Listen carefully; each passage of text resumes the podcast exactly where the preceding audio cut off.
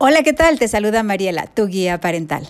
Y te doy la más cordial bienvenida a este tu podcast, representando a una comunidad de padres que quieren cambiar el mundo, empezando por su mundo, para hacer y hacer la diferencia trabajando juntos por una niñez más sana, empoderada y feliz, haciendo así efectivo lo que se ha convertido en mi lema. Conviértete en ese padre que todos quisiéramos tener. Sin duda, lo que da consistencia a las palabras es el propio ejemplo de lo que se afirma.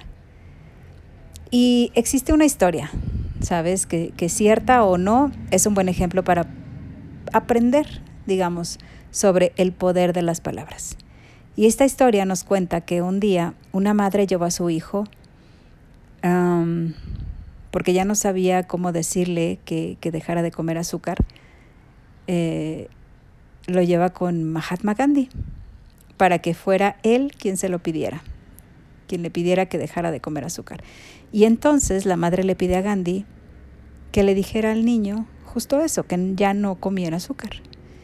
Y Gandhi después de una pausa le pidió a la madre que volviera con el niño pasadas dos semanas. Así que dos semanas después la mamá volvió con el hijo a visitar a Gandhi. Al verlos, Gandhi miró bien profundo en los ojos del muchacho y le dijo, no comas azúcar. La madre, agradecida, pero asombrada también, le preguntó a Gandhi por qué le había hecho esperar dos semanas para decirle solo eso. Y Gandhi le contestó, hace dos semanas yo también estaba comiendo azúcar. Definitivamente, entre lo dicho y lo hecho, o, entre lo dicho y lo que refuerza o sustenta las palabras, eh, convierte a la acción en la materialización del mensaje.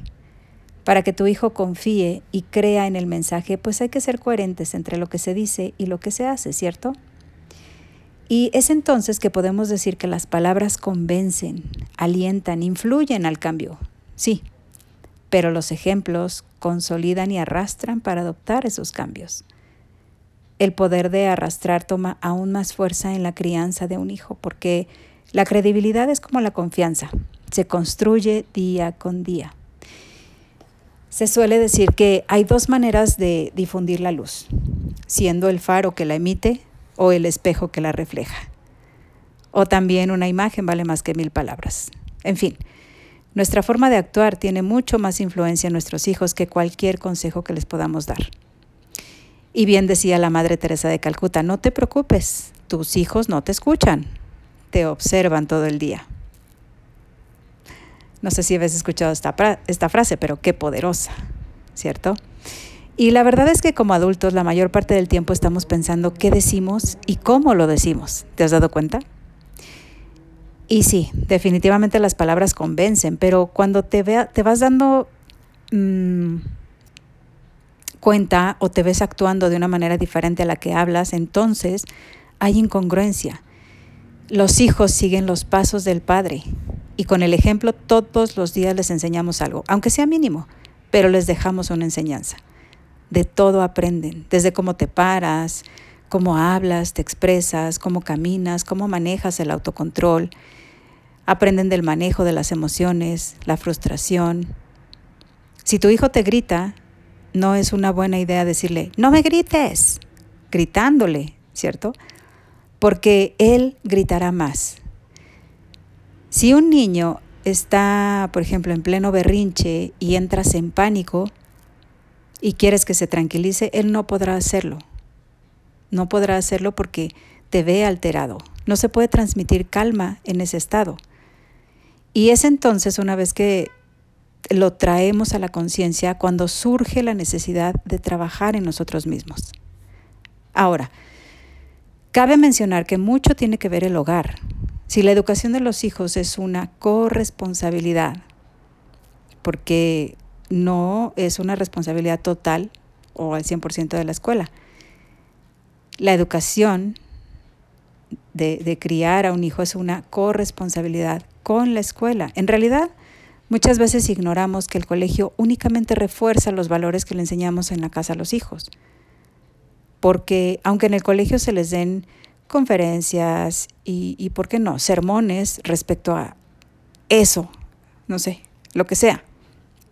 Ellos siempre imitarán a quien más aman, que son sus padres, o sus figuras de autoridad en casa, porque integran, adoptan y asimilan lo que esos adultos hacemos y decimos al mismo tiempo.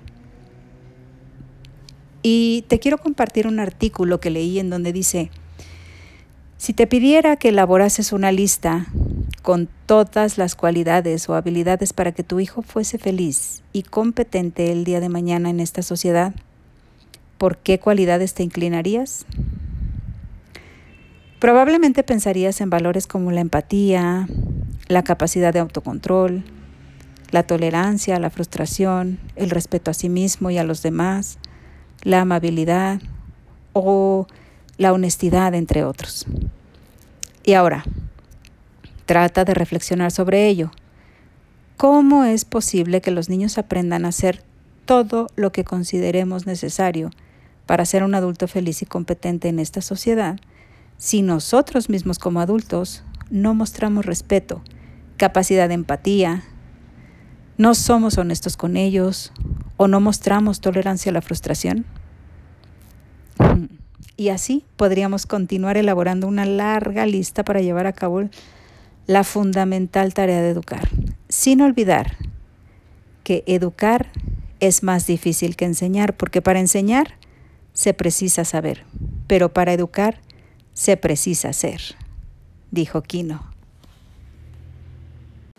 Y estoy segura que este mensaje agrega valor a tu vida, a tu día a día. Es por ello que te invito a compartirlo para juntos llegar a más y más padres, para hacer de este un mundo mejor. Un fuerte abrazo a la distancia y que pases una excelente mañana, tarde o noche, cualquiera que sea el momento en el que estés escuchando mi mensaje. Soy Mariela, tu guía parental. Chao, chao.